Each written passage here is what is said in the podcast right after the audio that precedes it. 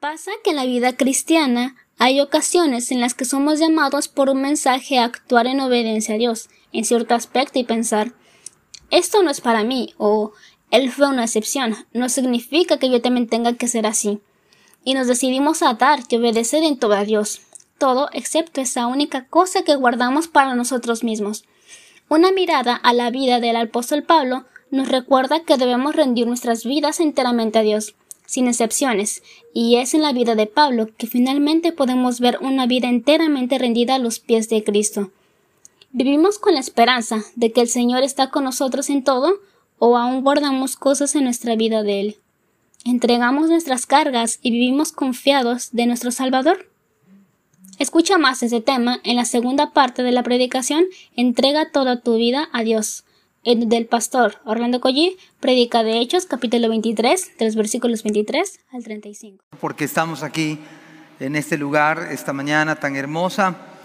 Vamos a entregar al Señor este tiempo, vamos a pedir su dirección y que Él pues obre en nuestras vidas a través de su palabra. Padre, estamos ante tu presencia en este lugar, Señor, con la bendición de estar vivos con la dicha, Señor, de estar en tu casa, con la palabra frente a nosotros, Señor. Te pido que quites toda distracción. Permite que nuestra mente esté abierta a tu palabra, Señor. Obra en los, en, las, en los corazones, en las mentes, Señor, aún en las voluntades de aquellas personas, Señor, que pueden escucharnos, que pueden vernos, Señor. Permite que tú seas exaltado, que te vean a ti, Señor que vengan a ti, oh Señor. Queremos poner esta predicación en tus manos en el nombre de Jesús. Amén. Estamos en Hechos capítulo 23 y hoy vamos a tener la lectura de Hechos 23, versículo 23 y trataremos de estar hasta el versículo 35. Voy a comenzar leyendo el versículo 23 y dice la palabra de Dios. Y llamando a dos centuriones, mandó que preparasen para la hora tercera de la noche 200 soldados, 70 jinetes y 200 lanceros para que fuesen hasta Cesarea. Versículo 24, y preparasen cabalgaduras en que poniendo a Pablo le llevasen en salvo a Félix, el gobernador versículo 25 al versículo 30, y escribió una carta en estos términos. Claudio Licias, al excelentísimo gobernador Félix, salud. A este hombre, aprendido por los judíos, y que iban ellos a matar, lo libré yo, acudiendo con la tropa, habiendo sabido que era ciudadano romano y queriendo saber la causa por qué le acusaban, le llevé al concilio de ellos. Y hallé que le acusaban por cuestiones de la ley de ellos, pero que ningún delito tenía digno de muerte o de prisión. Pero al ser avisado de acechanzas que los judíos habían tendido contra este hombre, al punto que le he enviado a ti, intimando también a los acusadores, que traten delante de ti lo que tengan contra él. Pásalo bien. Verso 31 al 35. Al 34, 35. Y los soldados, tomando a Pablo como se les ordenó, le llevaron de noche a Antípatris. Y al día siguiente, dejando a los jinetes que fuesen con él, volvieron a la fortaleza. Cuando aquellos llegaron a Cesarea, y dieron la carta al gobernador, presentaron también a Pablo delante de él. Y el gobernador leída la carta, preguntó de qué provincia era. Y habiendo entendido que era de Cilicia, le dijo, te oiré cuando vengan tus acusadores. Mandó que le custodiasen en el pretorio de Herodes. Alguno o quizás más preguntarán, esta historia que acabamos de leer, que tiene quizás, que tiene que ver con mi vida, que tiene que ver con el día a día de hoy. Quiero comenzar a tratar de explicar lo que el texto está diciendo en el versículo 23. Pero si yo pusiera un título esta mañana, por supuesto que se lo he puesto, le pondría de manera directa a cada uno de los que estamos aquí, entrega toda tu vida a Dios. Entrega toda tu vida a Dios. Lo que usted está leyendo a continuación tiene que ver con el poder de Dios que puede preservar a los suyos en medio del peligro. Esto que usted acabamos de leer justamente eso es. Son inconversos, son personas que no tienen al Señor. Estamos hablando de Claudio Licias, un hombre que no, no es creyente. No dice la Biblia cuándo se convirtió. Es más, no sabemos si se convirtió o no. No puedo especular, pero lo que la Biblia dice es lo que hizo Claudio Licias antes, en este momento crucial. No sé si después se convirtió, la verdad, no, no creo. Es más, la Biblia no, no da algo al respecto. Y ese no sería el punto en cuestión. Lo que a mí me llama la atención es que es un hombre que no temía a Dios, es un hombre que no estaba cerca de la palabra, sin embargo, él tenía un puesto de autoridad. Claro que si mataban a Pablo, su cabeza estaba en juego, porque él había, había sometido a Pablo, cosa que no se debió hacer nunca con un ciudadano romano. Sin embargo, él obra de alguna forma, y es lo que quiero que usted note y yo, dice que llama a dos centuriones, otras dos autoridades mandó que preparasen para la hora tercera de la noche y son como más o menos las nueve de la noche. Mire la cantidad de hombres, que de entrada es abrumadora. 200 soldados, una cantidad increíble. 70 jinetes y 200 lanceros para que fuesen hasta Cesarea. Este hombre, Claudio Licias, convoca a un total de 470 hombres para que custodiasen a Pablo, para que cuidaran a Pablo, porque él sabía que realmente habían hecho un complot, habían hecho un ayuno como lo que habíamos visto semanas pasadas, habían hecho una trampa para matar a Pablo y entonces se moviliza este Claudio Licias para que la vida de, de Pablo fuese preservada.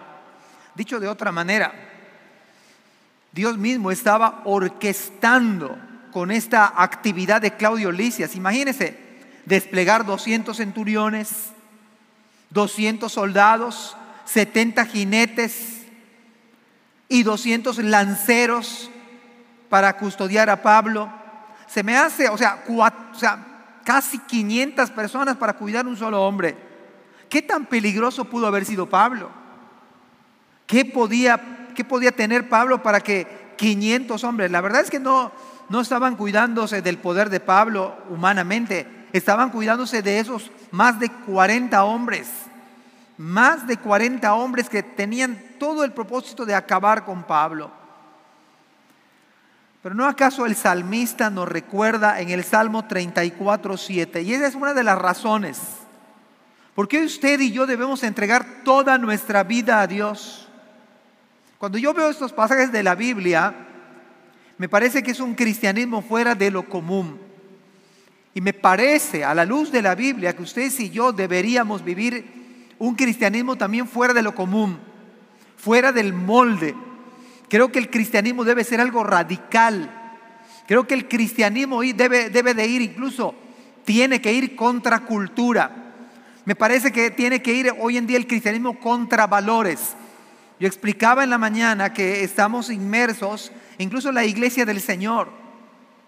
La iglesia del Señor es individualista. La mayoría de las personas no quieren que nadie tenga que ver con su vida o que nadie les dé un consejo. Me parece que esa columna del individualismo también ha llegado a la iglesia, ha permeado en la iglesia y me parece a la luz de la Biblia, cuando yo veo estos pasajes, que el cristianismo, si queremos que sea un cristianismo bíblico, tiene que ser radical. Algo en su vida y en la mía tiene que ser diferente a la mayoría, a la, gran, de la inmensa mayoría que se llame cristiano. Aquí estoy viendo a un hombre entregado totalmente a Dios. Y creo que a la luz de la Biblia es lo que nos demanda el Señor. Creo que a la luz del texto bíblico es que cada persona cada creyente realmente debe estar entregado a Dios. Y cada persona que se llame al arrepentimiento es entregarse a Dios, toda tu vida a Dios, sin reserva. Vean a este hombre en medio, siendo el, epicentro de la política, el epicentro de las decisiones políticas, el foco de atención Pablo. Pero ¿qué es de extraordinario lo que hacía Pablo? Él estaba entregado totalmente al Señor. Yo creo que eso, de, de entrada este pasaje bíblico le está diciendo a usted y a mí de manera directa, entrégate totalmente a mí.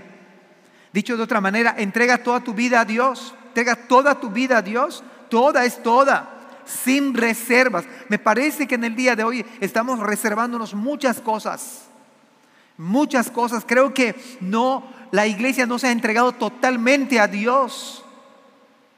Creo que eso está pasando y cuando veo esta, este versículo, cuando veo este pasaje bíblico, yo veo a un hombre entregado totalmente a Dios a tal grado, a tal grado, que Dios mismo se encarga de preservar su vida de manera sobrenatural, de manera extraordinaria, sobre todo en estos tiempos de pandemia. Decía un pastor el día de ayer que yo escuchaba en una predicación, decía que realmente somos sobrevivientes y la verdad es que es, es real. Somos sobrevivientes, pero no sabemos mañana. Así que yo no sé cuánto tiempo le queda viviendo aquí en la tierra a usted y a mí. Pero si hay algo que me queda claro es que usted y yo debemos entregar toda nuestra vida a Dios, sin reserva. Probablemente usted dice, ese pastor ya me dieron las dos vacunas. Es que eso no garantiza que usted no se vaya a morir. Y aún pudiera ser que con dos vacunas usted y yo podamos morir. De tal manera que Dios, creo en estos tiempos, yo no sé si la iglesia está tan consciente de eso. Yo no sé si la iglesia está tan consciente que nuestra vida está más que nunca a un hilo. O sea que si no aprovechamos bien el tiempo, redimiendo bien el tiempo y aprovechándolo bien, porque los días son malos, me parece que esta, este tiempo pudiera ser la última oportunidad para que la iglesia reaccione para que nosotros como iglesia llamemos al arrepentimiento a la iglesia y los de fuera de la iglesia. Y cuando yo veo estos 470 hombres movilizados por Claudio Licias, estoy viendo nada más y nada menos la mano del Dios invisible. La mano del Dios que opera aún en la, a la gente que no es creyente, aún la gente que no teme a Dios. Es lo que está haciendo Dios. Y me parece por eso que debemos estar entregados totalmente a Dios. Porque Dios puede preservar su vida y la mía en medio del peligro. Pero tiene usted que estar entregado a Dios. Por supuesto. Decía el salmista, Salmo 34, 7, dice, el ángel de Jehová, y ese no es más ni más ni menos que es Cristo acampa alrededor de los que le temen y los defiende. Y en este pasaje bíblico del 23 estamos viendo al Señor Jesucristo obrando en la mente de Claudio Licias, obrando en su mente y en su corazón. Claudio Licias operó con total libertad, sí. Él mandó a buscar dos centuriones, él tomó decisiones, pero una decisión por encima de Claudio Licias estaba por, por, arriba de él. Una decisión mayor y es la voluntad de Dios. Dios quiso cuidar a Pablo en este momento. Dios quiso preservar de manera sobrenatural a Pablo. Usó a su sobrino para darle información a, a Claudio Licias, para que le llegara esta información. Claudio Licias operó y dijo, bueno, necesito 470 para cuidar a Pablo. Es Dios obrando por encima de la voluntad de los hombres. Me parece que nosotros tenemos que entender esto, recordar, traer a la mente, el ángel de Jehová acampa alrededor de los que le temen y los defiende. ¿Sabe por qué usted y yo estamos vivos en el día de hoy, iglesia? Es porque Dios nos ha cuidado. Es porque Dios ha tenido misericordia de usted ha tenido misericordia de mí, pero el punto es, ¿está usted entregado totalmente a Dios? ¿Estoy yo entregado totalmente a Dios? Mis decisiones, mi voluntad, ¿están entregadas totalmente a Dios?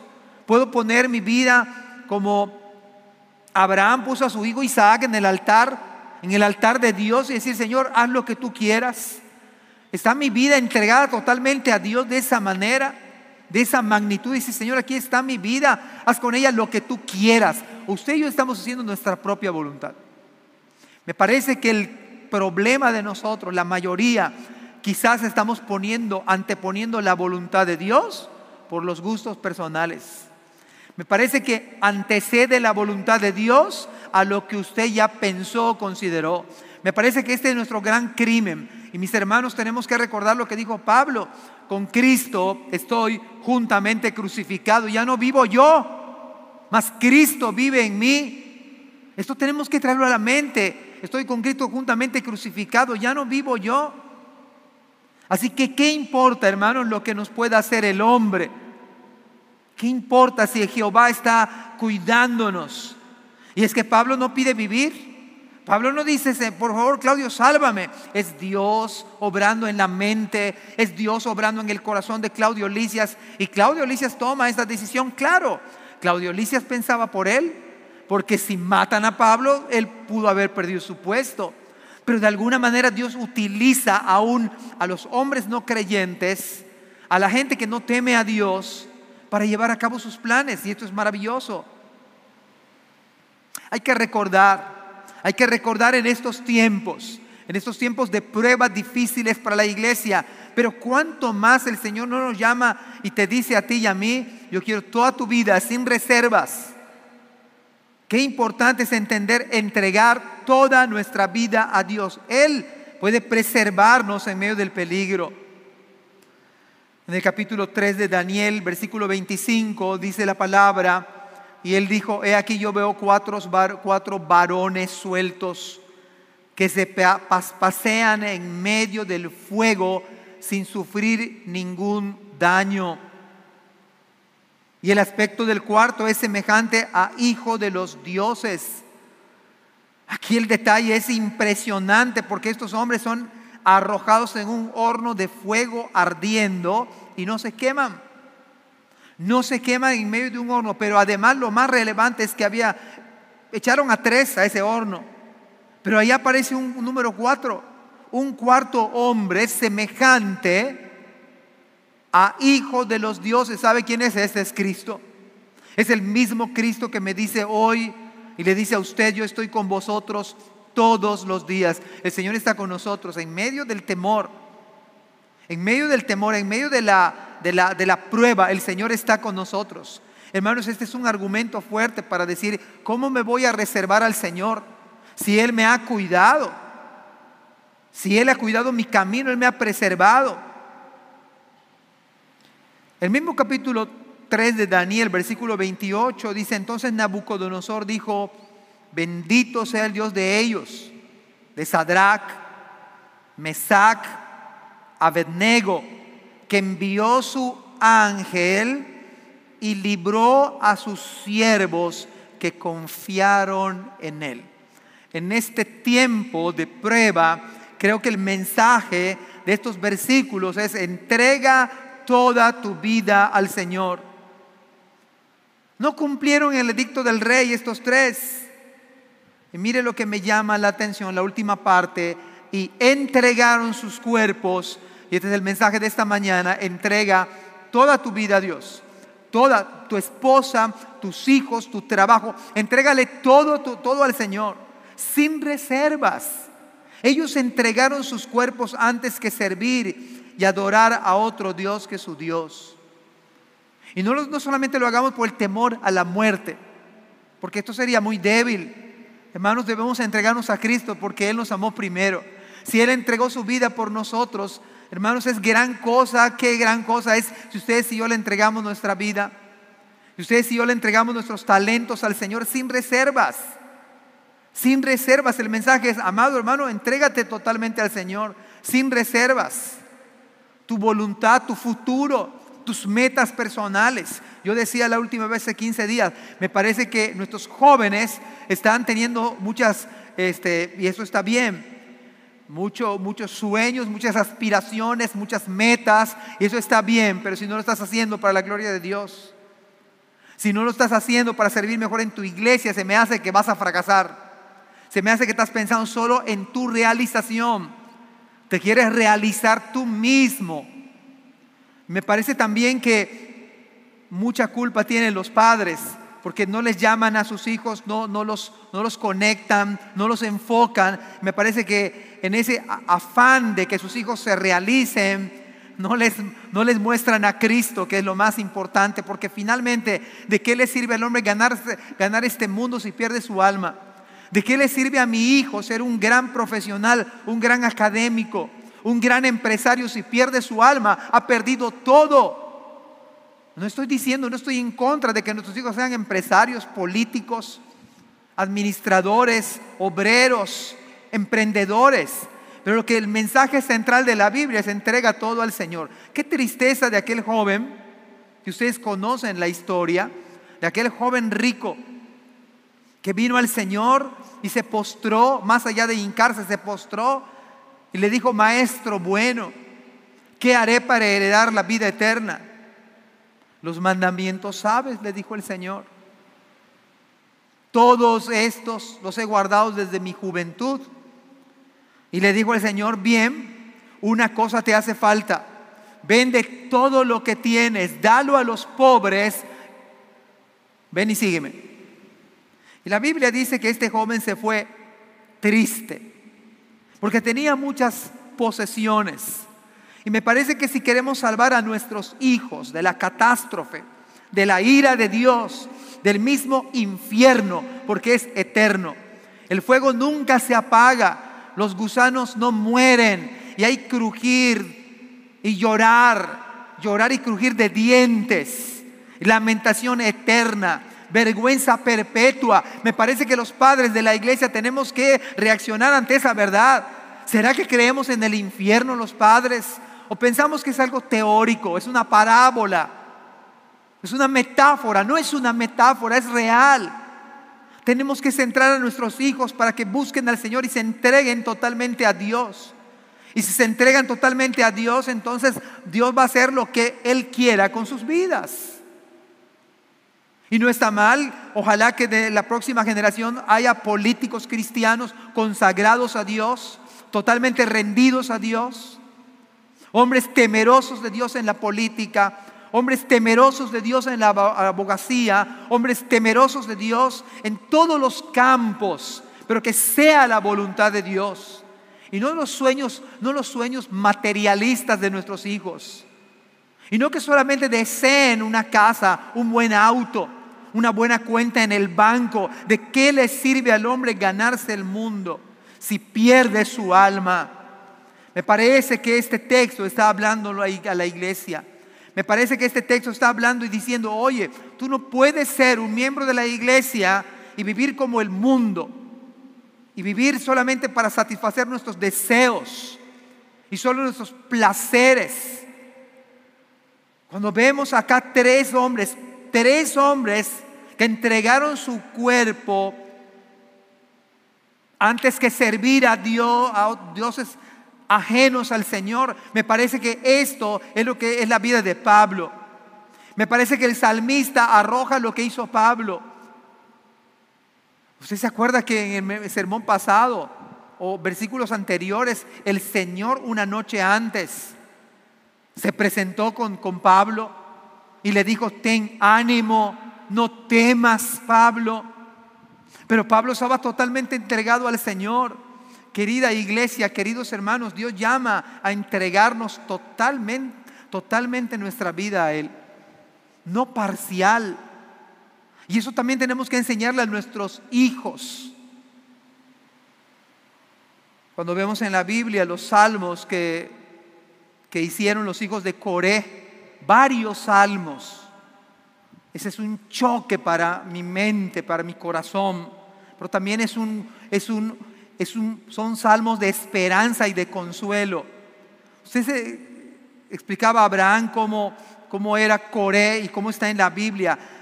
Coré se rebeló contra Moisés, murmuró contra Moisés. que tú te tomas atribuciones, Moisés? ¿Crees que solamente a ti te habla Dios? Y se rebeló. Y la Biblia dice que Coré y su familia y, muchos de ellos los tragaron vivos y se fueron vivos al infierno mismo por la rebelión contra Moisés, contra el hombre de Dios, contra el líder que Dios había puesto en Israel, o el pecado de la murmuración. Pero cuando vemos los salmos, eh, para mí es esperanzador, porque los salmos fueron escritos, muchos salmos, por los hijos de este Padre impío. Así que cuando yo veo este pasaje bíblico de Hechos, puedo creer que Dios pudiera, a pesar de que haya padres que no son dignos de, de imitar, padres impíos, Dios pudiera levantar y tocar a una generación de jóvenes temerosos de Dios que se entreguen totalmente a Dios, que entreguen sus sueños al Señor, su carrera al Señor, su noviazgo al Señor, su matrimonio al Señor, su trabajo al Señor. El mensaje se entrega toda tu vida a Dios, toda. Estos hombres entregaron toda su vida. Hermanos, prácticamente murieron a, no ser que el Señor intervino e hizo que no se quemaran.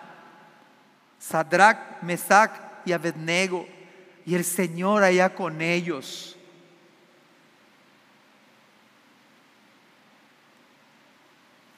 Versículo 24 dice que Claudio Licias, que se preparasen cabalgaduras en que poniendo a Pablo le llevasen en salvo a Félix el gobernador. Lo decía yo hace un rato. El Señor es el que mueve las mentes, mueve los corazones, mueve a las personas. La pregunta quizás es quién está gobernando este mundo, aún a los pecadores. Es el Señor soberano.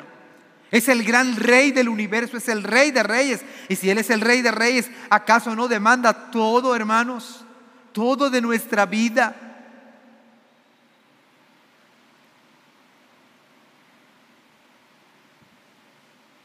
En estos tiempos difíciles podemos recordar el Salmo 121 en la nueva traducción viviente dice el Salmo 121, levanto la vista hacia las montañas. Nuestra versión 60 dice, levantaré mis ojos a los montes. Esta versión dice, viene de allí mi ayuda. ¿De dónde vendrá mi socorro? Dice versión 60. Mi ayuda viene del Señor. Oh, si tú te entregas al Señor, Él te va a ayudar. Él te va a ayudar si te rindes totalmente a Él quien hizo el cielo y la tierra, Él no permitirá que tropieces. No dará tu pie al resbaladero, dice la versión 60, ni se dormirá el que te guarda. No permitirá que tropieces. El que te cuida no se dormirá. En efecto, el que cuida a Israel nunca duerme ni se adormece. El Señor mismo te cuida. Vale la pena entregarnos totalmente al Señor. Vale la pena como Abraham con dolor porque duele. ¿Duele dejar las cosas del mundo? Sí. ¿Duele dejar el pecado? Muchas veces sí. ¿Duele dejar lo que amamos? Sí. ¿Usted cree que a Abraham no le dolía en el alma llevar a su hijo? Dios le había dicho, sacrifícalo, su único hijo de la promesa. Le creyó a Dios, dame a tu hijo. Y él fue, ahí tenía a su hijo a su lado. Los que somos papás sabemos cuánto disfrutamos a nuestros hijos. Bueno, Josué lo veo allá en, el, en las fotos o en las reuniones, mejor dicho, las de oración. Ahí está Aram diciendo amén, diciendo Nicole, pastor, cosas así muy interesantes, puede decir Aram. Pues qué bendición es tener a un hijo desde pequeño, estar en las cosas del Señor. Y hermanos, uno que es padre disfruta a sus hijos Usted puede imaginarse el dolor hecho pedazos, sin entender muchas cosas. El Señor le estaba pidiendo algo que él amaba de manera indescriptible. Dame a tu hijo. Y hermanos, yo creo que Dios nos está pidiendo a la iglesia, dame lo que más amas, dice Dios. Dame a lo que te aferras. Pero el Señor quiere decir, quiere decirnos en el Salmo 121, Levanto la vista hacia las montañas, viene de ahí mi ayuda, mi ayuda viene del Señor, quien hizo el cielo y la tierra. Si tuvo poder para hacer el, cielo y la tierra, tiene poder para cuidar de nosotros. Pero Él quiere toda tu vida sin reservas. Y puede estar en riesgo tu vida, puede estar en riesgo mi vida, sí, pero Él quiere toda nuestra vida. No quiere reservas. Deja lo que tanto amas, quizás un pecado secreto, quizás algo que uno abrace a escondidas. Mi ayuda viene del Señor, quien hizo el cielo y la tierra. Él no permitirá que tropieces. El que te cuida no se duerme ni se adormece. El Señor mismo te cuida. Es exactamente lo que pasó una noche antes con Pablo. El Señor se le manifestó de manera personal y le dijo, ten ánimo, no temas. Pero el Señor ese es un argumento para decir, hey, yo quiero todo de ti. En efecto, Él cuida a Israel, nunca se duerme. El Señor está a tu lado como tu sombra protectora. El sol no te hará daño durante el día, ni la luna durante la noche. El Señor te librará de todo mal. Qué hermosas palabras escuchó y escribió el salmista.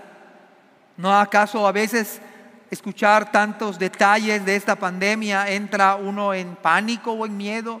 Pero el Señor nos dice, el Señor te librará y te cuida, cuida tu vida. El Señor te protege al entrar y al salir, ahora y para siempre no se duerme. Él no estaba descuidando a Pablo. Todo lo que estaba pasando, que querían matar a Pablo, el Señor estaba del lado de Pablo. El Señor lo preservó en su mano. ¿No acaso dice eso el Evangelio de Juan? Mi Padre que me las dio es mayor que todos y ninguno las puede arrebatar de la mano de mi Padre. Yo y mi Padre uno somos. Juan capítulo 10. ¿No acaso somos sus ovejas? Mis ovejas oyen mi voz y yo las conozco y me siguen y yo les doy vida eterna y no perecerán jamás, ni nadie las arrebatará de mi mano. Estamos en las manos poderosas del Señor.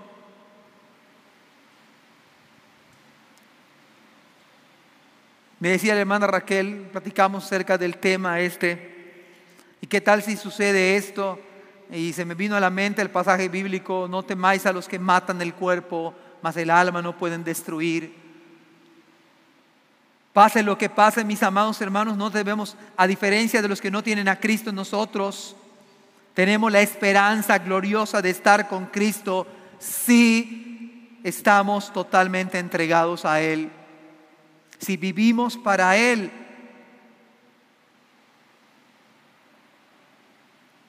Además, recuerden que la vida cristiana es una vida llena de pruebas. Cuando yo predicaba hace algún más de un año y decía, la iglesia me parece que está de vacaciones. Me parece que la iglesia está en un tour, está en la Riviera Maya. Y ahora manda el Señor esta dura prueba. Yo les había dicho en el, aquí en este lugar, siempre la iglesia ha estado en dificultad, en tribulación. Es de extrañarse que la iglesia ahora no está en tribulación. Me parece que el Señor escuchó esas palabras. No estoy diciendo que soy profeta. Pero yo a la luz de la Biblia eso veo que la iglesia siempre ha sido atribulada, siempre ha estado en prueba. Y me parece que si hay algo que tenemos que pedir perdón al Señor es por no haber aprovechado el glorioso tiempo, las gloriosas oportunidades para servir más a Cristo. Me parece que la iglesia, comenzando conmigo, tendría que humillarse y pedir perdón. Señor, perdóname por no haber aprovechado más el tiempo en predicarle a tantos que se van al infierno. Pero hermanos, aún en estas limitantes, algo deberíamos de hacer. Algo deberíamos ser intencionales en la predicación de la palabra. Porque ciertamente ahora más que nunca estamos en una prueba. Pero hay que recordar lo que unas décadas anteriores el Señor mismo le dijo a Pablo. Hechos capítulo 9, 15 y nos lo dice a nosotros. El Señor le dijo, ve, porque instrumento escogido me es este, para llevar mi nombre en presencia de los gentiles y de reyes y de los hijos de Israel. Pero ese instrumento escogido tenía que padecer por causa de Cristo. amados hermanos, me parece que es la misma idea que nos recuerda hoy. Si usted está entregado totalmente al Señor, usted también va a ser un instrumento. Pero también usted tiene que pasar por estas pruebas y dificultades. Pero ¿sabe cuál es la bendición? Que el Señor está con nosotros. Que el Señor está de nuestro lado. Voy a darles un ejemplo. En el libro de Esdras capítulo 1, versículo 1 al 2, al igual que en el tiempo de Pablo, Dios mueve los corazones, Dios mueve las mentes, Dios mueve las voluntades. En el primer año de Ciro, rey de Persia, para que se cumpliese la palabra de Jehová por boca de Jeremías, despertó Jehová el espíritu de Ciro, rey de Persia, el cual hizo pregonar de palabra y también por escrito por todo su reino, diciendo, así ha dicho Ciro, rey de Persia, Jehová, el Dios de los cielos, me ha dado, Señor, dice, más al fin del tiempo, yo, Nabucodonosor, alcé mis ojos al cielo y mi razón me fue devuelta. Estaba yo loco, literalmente hablando. Y bendije al Altísimo y alabé y glorifiqué al que vive para siempre cuyo dominio es sempiterno y su reino por todas las edades. Todos los habitantes de la tierra son considerados como nada y Él hace según su voluntad en el ejército del cielo y en los habitantes de la tierra y no hay quien detenga su mano y le diga qué haces. Este es el Dios soberano que demanda toda la vida de usted y la mía. Este es el Dios de la Biblia, el Dios que es rey, que gobierna que tiene la vida de todas las personas en su mano. Este es el rey del rey soberano de la Biblia. Es el rey que humilla, que doblega, que quebranta. Por esa razón, hermanos, el Señor está pidiendo toda nuestra vida. Le pide a cada persona que escucha esta predicación, entrega toda tu vida sin reserva. Dios llama a la gente, Dios llama a su iglesia a rendirnos totalmente a Él. Él cuida de nosotros. Él cuidará de nosotros. Si llegamos a morir, estamos, estamos, estaremos mejor. Pablo decía, porque para mí el vivir es Cristo y el morir va a ser ganancia. Quizá van a llorar, por supuesto, los que se queden aquí, pero los que en un momento dado, cuando el Señor nos llame a su presencia, vamos a estar muchísimo mejor. ¿Creen eso? ¿Creen que vamos a estar muchísimo mejor? Claro, eso dice la Biblia. Y si Él es el rey... Gracias por escuchar este podcast. Te invitamos a compartirlo y a seguirnos en nuestras redes sociales para que no te pierdas el contenido que tenemos preparado para ti. También nos puedes encontrar en nuestra página web www.ibismerida.org y contáctanos al correo ibismerida.gmail.com. Gracias por acompañarnos. Hasta la próxima.